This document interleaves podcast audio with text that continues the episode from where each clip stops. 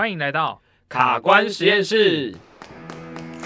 这一次，美国队长遇到的问题，因为休假时喜欢骑单车，最近骑乘的路段爬坡太多，腿部感到疼痛。一开始以为只是运动过量造成的，但是看过医生后，医生说是髌骨股骨疼痛症候群。第一次听到这个症状，他感到很疑惑，到底遇到这个问题应该怎么治疗呢？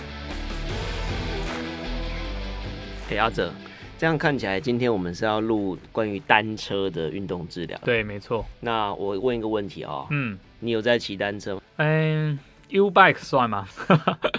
我也没有哎，那怎么办？那那不录啦，走了，回家喽，回家吃午餐喽。好，好，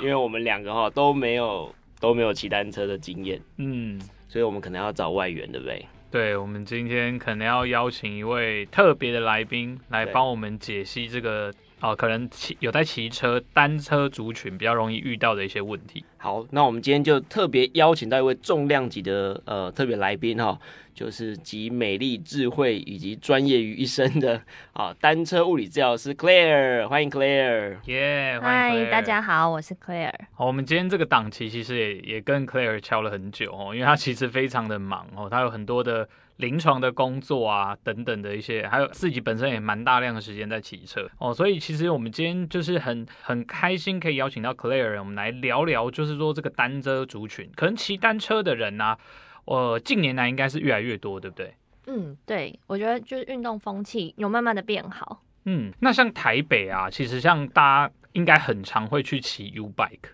对，所以其实像严格说起来啊，骑 U bike 的人跟骑单车的人，他们其实可能会遇到的一些，像我们刚刚情境里面美国队长的这个膝盖痛的问题，可能是很常发生在有在骑车的这些族群，对吗？对对对，因为我发现统计上，大家会因为骑单车不舒服来就诊，都会是多数都是膝盖问题。嗯、那甚至很多人会问我说，骑单车是不是伤膝盖？是，嗯、那关于这一点，你的看法是什么？其实大家，呃，我们在骑单车的时候，有时候大家会去想，很矛盾的是。如果你膝盖退化或是不舒服，甚至有医生会告诉你说：“哎，你就去骑骑脚踏车啊，去游泳啊，等等的。嗯”那为什么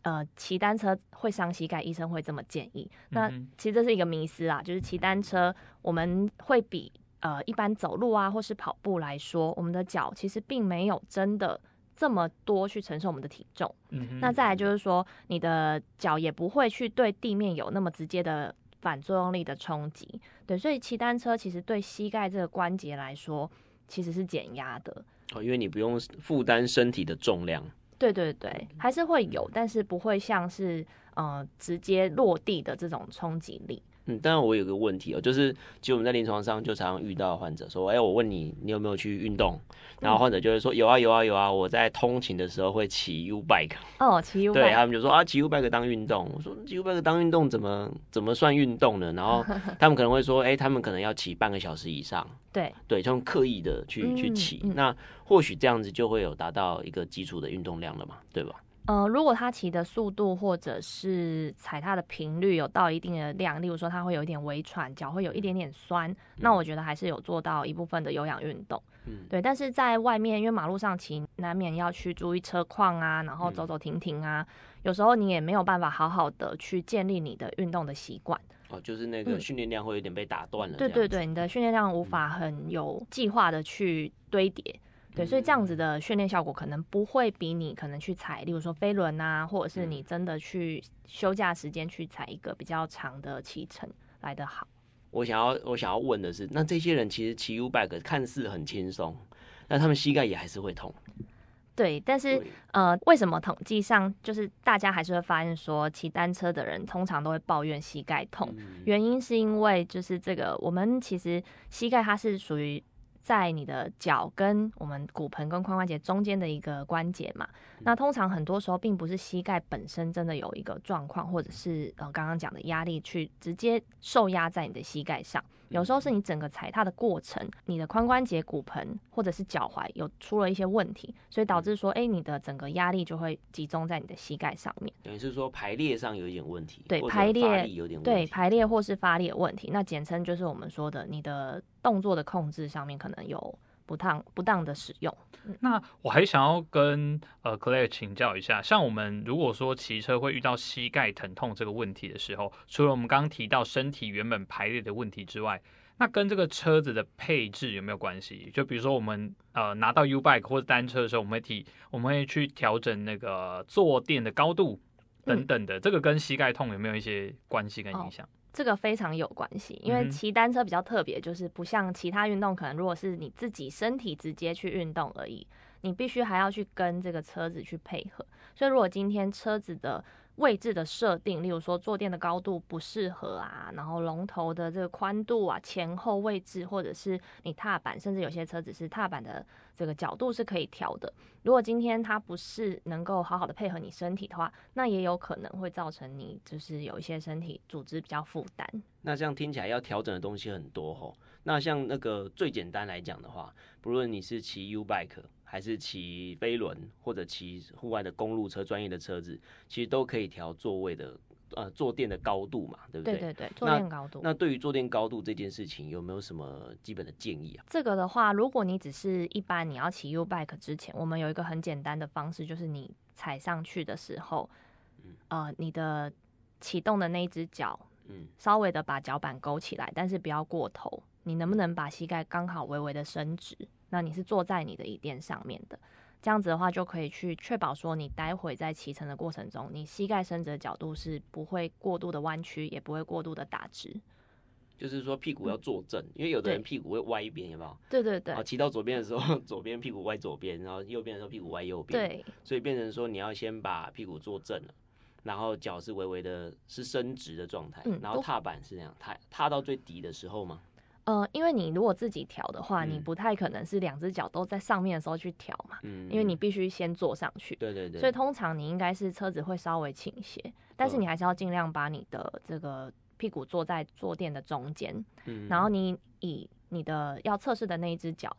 膝盖微微的伸直之后，脚板稍微勾起，大概可能可以勾，因为每个人的脚踝活动度又不太一样，嗯，所以可能就是你感觉是约略九十度的时候，对，然后来看看说，哎，这个时候呃坐垫的高度是不是合适的？对，那个时候踏板是插到最底的时候，对，然后呃膝盖那个时候要把这算是微微的弯曲，对，就是伸到最直，然后弯一点点回来这个感觉，对对对对对，然后屁股是做是是。呃，均匀的状态之下，对对对，OK OK，对，但这是一个比较简易的做法啦。当你整个人在车子上面的时候，或者是你自己有自己的脚踏车的时候，还是会比较建议，就是给专业的人帮你调整。我记得那个叫什么叫 Fitter 是不是？对对对，就是单车，他们会专门把每一个调整的 Fitter，嗯，对，会每一个 component 都帮你调到定位这样子。对对对，OK OK。好，那如果像是这样 U U bike 啊这种这种很简易的。单车哈，这种自行车类的东西，我曾经有听过一个关于座位高度的调法，不知道这个对不对哦？就就也是有蛮多骑车的朋友跟我说，就是你可以站着的时候，然后把那个呃坐垫调到你大概腰部高度，这个是对的吗？因为这个蛮多人在谈这个东西。我个人觉得，以亚洲人的体态来说，如果你调到腰部。呃，就是第一个你要定义腰部到底在哪里，嗯哼，对，因为腰是一段距离嘛。那如果我们讲就是以骨盆，就你摸到骨头的那个高度的话，应该会是合适的。哦.因为它大概就是比你的脚长再略长一点点嘛。对，但是呢，你实际上还是要根据你个人骑乘的习惯，然后跟还有坐垫，它刚刚我们提到它这个高度会影响以外，它高度呃坐垫的前后其实也会影响你整个脚踩下去伸直的这个程度。所以还是会根据你车架的情况来去判断，说是不是这样就一定会符合。哦，所以还是要实际去踩上去看看，其实才是最准的。对对对，而且每个人脚长又不一样，如果直接用腰的高度，那骨盆的长度其实也会有一点差。包含车架的 size，然后包含那个回转的那个杆子的的半径。对，车架的这个几何的设定，然后坐垫的前后，它会影响你。实际上它不是直直的从地面往上看，它其实会有一个从踏板到坐垫是一个斜面，嗯，对，是一条斜的线。所以如果这样子的话，你直接用，嗯、呃，你踩在地上，然后到你高度的这个，到你的腰的高度的话，不见得能够完完全全吻合。了解，OK。好，那我们谈回来，我们今天的这个美国队长他遇到的哦，所谓的。呃髌骨股骨疼痛症候群。好，以以下我们就简称它叫 PFPS，OK，因为这个这个病名有点拗口哦。如果是像这种 PFPS 的人啊，哦，他们的疼痛大部分会集中在我们膝盖可能前侧的地方。那是不是请请 Claire 来跟我们谈谈说，像呃，如果说骑单车的遇到这种膝盖前侧痛的问题，大概都是什么样的原因，或者说，诶，他们的症状是怎么样子？好，确实很多骑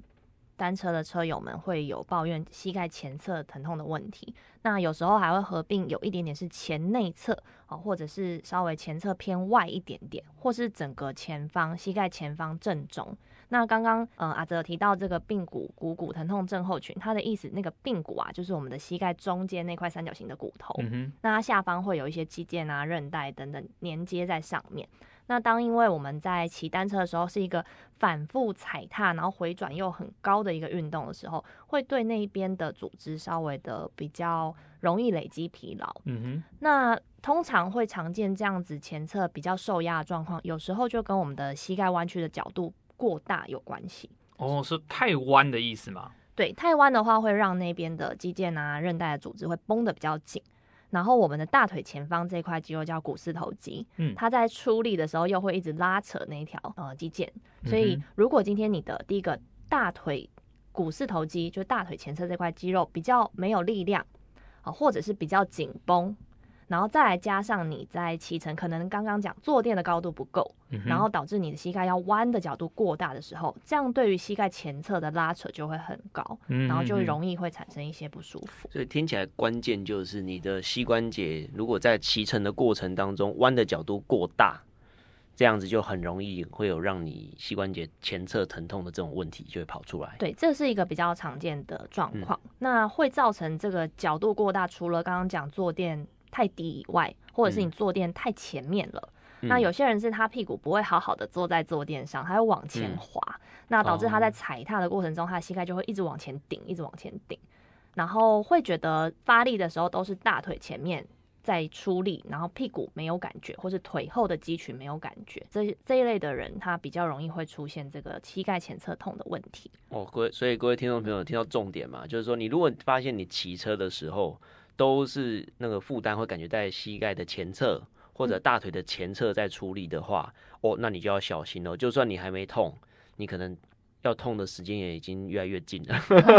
对不对？对，所以理论上，你如果正确的骑单车姿势的话，应该会是你的臀部跟你的大腿的后侧，对，也会跟着有出力的感觉。没错，这样才是对的。整个下肢都一起出力。嗯往下踩这样子，懂懂。哎，对了，那刚刚 Claire 有提到说说，除了前侧痛之外，前侧还会再细分成内侧或外侧，那是这个是什么样的原因造成的啊？好，那这个的话呢，就是除了刚刚讲前侧的疼痛以外，嗯、很多人会抱怨，就是内侧或外侧跟我们的这个膝盖啊，它因为膝盖是我们大腿跟小腿相连的一个关节嘛。嗯、那今天如果我们的大腿跟小腿在踩踏的过程中有产生扭转的话，那这个扭力就会发生在我们的膝盖上面，嗯、然后造成偏内或者是偏外的疼痛。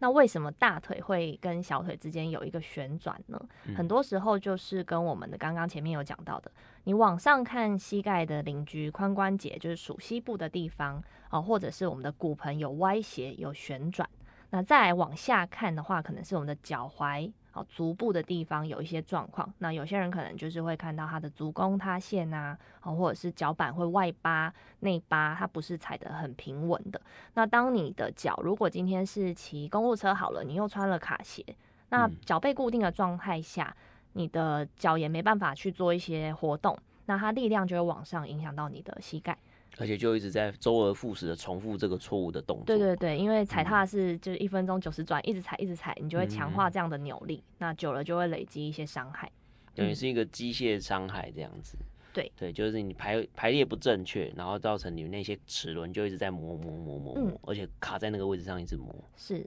当然排列不正确是其中一个，很多人会觉得说这叫做活动度的问题嘛，嗯、就是你的关节真的是卡在刚刚讲的旋转的位置。嗯，那你这样子。反复的，就是机械式的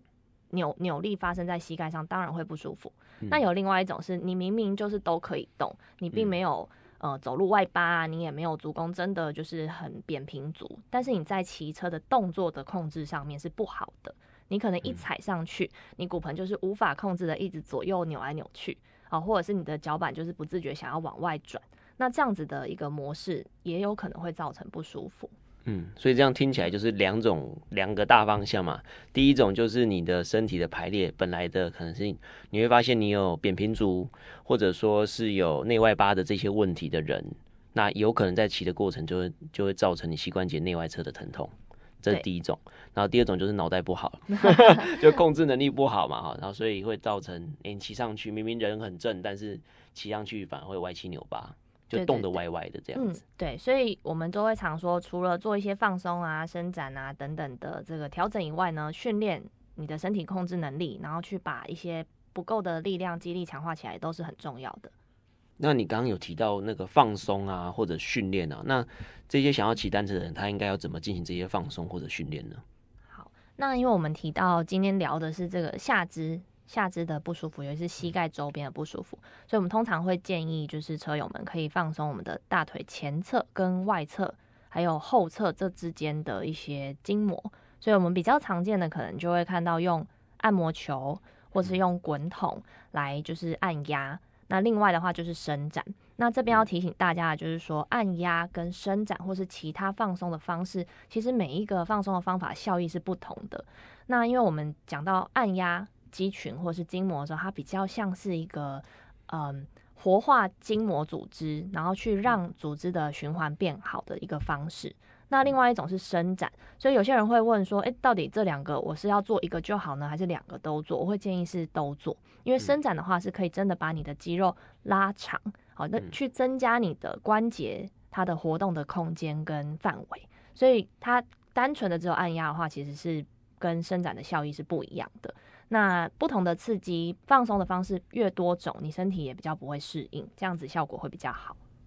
那像有些人会做一些拉筋啊，对，就是会做蛮多的拉筋的这些动作。那这些拉筋的动作对骑车会有帮助吗？拉筋就是我们说的伸展嘛，就伸展这样。对对对，所以你去把你本来一直收缩的肌群放松，嗯、像比较。会针对车友们会建议的，就是放松我们的大腿前侧跟你的髋关节，就属膝部那个地方。因为我们骑车的时候都是弯着，好，甚至如果公路车趴得更低，你的髋关节都是长时间被放在一个弯曲缩着的一个姿势下，所以我们可以做一些类似像弓箭步，前脚后脚前后拉开，然后去放松后脚的这个属膝部髋关节的地方，像这样的放松方式就还蛮适合哦，所以。我刚刚听到一个关键字，因为传统大家在做弓箭步这个姿势的时候，可能会很直觉想到就是拉到小腿后侧啊、大腿后侧啊。嗯、但是其实刚刚 Claire 的重点，他在做弓箭步这个动作的时候，目的是要拉开髋关节，而不是要拉你的阿基里斯腱啊这样子，是是这个意思吗？嗯、呃，基本上应该是都会伸展到，嗯、哦，但是针对车车友就单车这个族群来说的话。髋关节前侧这个地方是蛮需要被伸展的。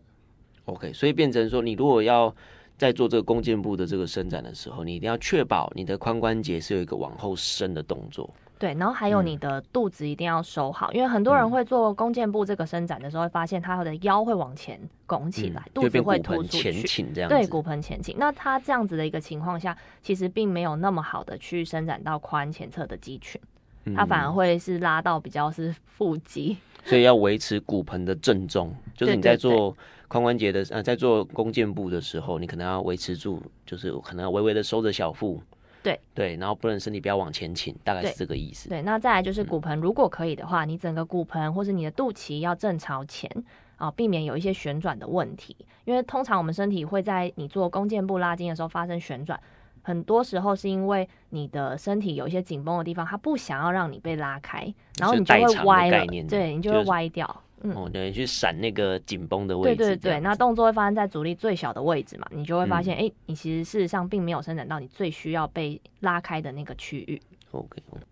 那我们刚刚提到按摩啊、放松啊、拉筋这些动作嘛，那当然我们针对我们刚刚有提到训练，这个也是很重要的环节嘛，就是。训练他怎么控制身体？那呃，Claire 有针对这个部分有什么建议吗？好，这个我们叫做动作控制训练。那意思就是说，你的身体要怎么样可以做出一个比较流畅，然后安全，对你的关节是减压的动作。那如果是针对单车族群的话，我通常会非常建议你的骨盆的稳定性一定要好。那不管你今天，因为不管你今天有没有穿上卡鞋，你坐在坐垫上，这个骨盆如果会乱歪乱扭的话呢，那就很容易会对你的下肢还是会造成负担，然后也会让你在踩踏的过程中没有办法把力量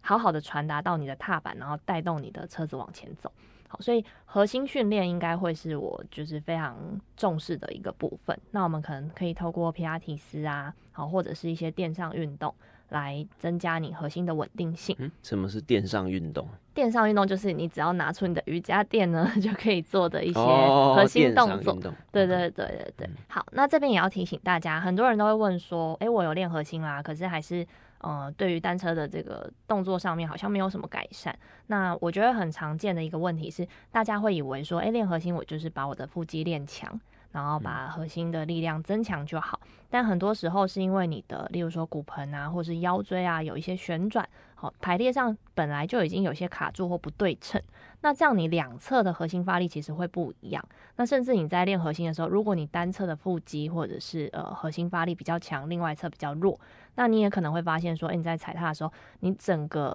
呃左右两侧的脚的发力还是不对称的。好，所以这样子的一个核心练习的方式就。我们会说，不是只是力量变强就会变好，你的控制力还是重要的。等于是协调性会变得比较好。没错，然后身体的对称性跟平衡也会比较好。嗯、对，所以骑车的重点并不是力量，而是你的身体的平衡程度跟那个对称性还有协调性会是比较是。呃，更重要的一个部分，这样子。对，可以说是你先有了一个比较平均对称的身体的状况，然后你再好好的把这个力量发挥出来，嗯、这样子的整个功率就会往上提升。我们刚刚其实一直听到提到对称性的问题哈，那我有一个很大的问题，就是如果有长短脚的人，那他要怎么处理呢？好。啊，蛮多就是呃，车友们会觉得自己有长短脚的感觉，嗯、但是这个就会跟刚刚前面说，如果你今天骨盆有歪斜，好、嗯、或者是旋转，你也可能会造成一个假性的长短脚的感觉，并不一定是你真的、嗯、呃脚的这个骨头长度有左右上长短的差异。好、嗯，所以像这类的族群，如果说你调整你身体的对称性，也许就会改善了。嗯、那如果说你今天真的骨头的长度有差，我们也可以透过，例如说你的呃双脚的鞋垫啊，去做一些辅助支撑来改善这个问题。哦，等于是如果真的等于是分两个方向，两种族群，第一种是假性的长短脚，对，功能性的长短脚，功能性长短脚，那就那种东西是可以透过训练。来改善左右两侧的这个发力的平衡程度，是对。那如果说是真的是有结构性的，哦，就真的是一条、嗯、一条腿长，一条腿短，是。所以你会建议是直接用鞋垫去补足那个两边的差异，这样子。对对对，因为毕竟单车它车架本身设计就是对称的，如果你今天人是不对称的，嗯、那你配合起来一定会出现一些状况。OK，等于是短的那边可能它鞋垫就要用比较厚一点，嗯，可以去让脚长变得比较对称。OK，那那我有个问题哦，因为像如果要把鞋垫垫厚，是整个脚的鞋垫都要变厚，还是说，哎、可能后跟还是前掌哪边变厚就好了？这个问题的话，就可以衍生其他非常非常多的评估的内容啦。嗯、那主要还是要看你的足型啊，然后看你在踩踏的时候，你的，嗯、例如说，如果你有上卡，那你穿了卡鞋，它的鞋卡鞋的这个卡扣的位置要怎么去调整？有些人可能会诶、欸、稍微外八，或是稍微内八，呃，通常不会内八，就是会去调到一个角度，是你踩起来最平均可以发力的位置。那这样子的话，就会去看说，诶、欸，这个鞋垫到底要怎么样去互相配合，还是说只需要用垫片，或是你需要整个架高？嗯哦、看主要还是看你的踩的点跟排列的位置，去决定你在你要垫在哪一个。哪一个位，哪一个区域这样子？对，那通常这部分我们也会跟这个 fitter 去做互相的评估跟配合，那才有办法去找到你最佳踩踏的位置。好，那我们聊回来啊，吼，刚刚情境里面啊，像这个美国队长，他真的因为骑车造成所谓的 PFPS 膝盖正在疼痛了。如果是这一类的患者啊，找到物理治疗师，像 Claire，你在诊间会帮他做一些什么样的治疗呢？好那通常我们刚刚讲这个膝盖前侧痛 PFPS，我们通常也会包含前面讲的一大串的评估的内容，会去找出到底是什么原因，然后让它产生了这样子的一个伤害。那撇除这个摔车啊，或者是一些意外伤害以外，如果说他今天诶，我们找到了这个源头，那我们就会针对这些源头去做介入。例如说，我们可能会透过徒手治疗。好运动的调整，好放松一些紧绷的组织啊，或者是呃去强化它比较弱或是没有办法发力的肌群。那除此之外的话，如果今天他的韧带啊、肌腱啊这些受伤的组织正在发炎，啊或是正在疼痛，他没有办法再去骑，那我们可能会透过一些像肌内效贴布，啊或者是去做。热敷、冰敷等等的，呃，让他疼痛减缓的方式。那另外是说，如果今天他的组织真的已经受伤到一个呃非常严重的程度，我们做这些保守治疗的效果并没有那么好的时候，我们就会转介给医师做一些针剂的处理，例如像增生疗法。那严重一点的话，呃，更进阶的可能是 PRP，哦，就是血小板的注射的治疗等等。那当然回过头，我们还是要搭配运动的治疗，或者是呃物理治疗的这个。介入才有办法去让他未来受伤的风险降低。嗯。好，我们今天其实真的聊了非常多有关呃单车族群，如果发生一些膝盖痛的问题时候，我们可能可以自己有哪些自救的方式。那因为我们刚刚其实都是用呃谈话的方式在在形容或在描述这些东西。那如果各位呃听友们啊，或是你是 Claire 的粉丝，如果想要知道更多有关于我们刚刚聊的有关单车族群如何自己做一些放松，那或是训练的话，哦，大家可以关。注我们下面的连结，Claire 的个人呃 IG，哦里面它其实放了非常多的呃有关这种单车族群容易碰到的问题，我们可以怎么样自己去做一个放松跟训练。好，那如果大家有就是针对单车跟物理治疗相关的问题啊，或者是想听的内容，也欢迎跟我们讲，那 我就会努力看看有没有什么机会呢，就是上节目或者是呃做文案、拍影片。或是录音，然后让大家就是可以更了解这个部分。嗯哼，因为其实像单车相关的一些问题，嗯、真的哦可以聊非常多啦。我们可能可以再再录个一季，应该都没有问题 哦。所以如果真的大家听完这一集节目啊，觉得哎呃这些内容对你很受用啊，或者说你有一些更衍生的问题想要问的话，欢迎底下留言给我们啊，或是你可以留言给 Claire，那 我们会搜集这一些内容。未来再邀请 Claire 来针对这个主题去做讨论。那之后呢，我们卡关实验室也会预计会邀请呃各方的这种专家来聊聊他们的专业，然后带给大家满满的干货。那也邀请大家持续关注我们卡关实验室。今天呢，真的非常开心可以邀请到单车物理治疗师 Claire 来上我们的节目，谢谢 Claire，谢谢谢谢大家。好，那以上就是我们今天的节目喽。我是物理治疗师阿泽，我是主持人老郑，我们下次见，拜拜。拜拜。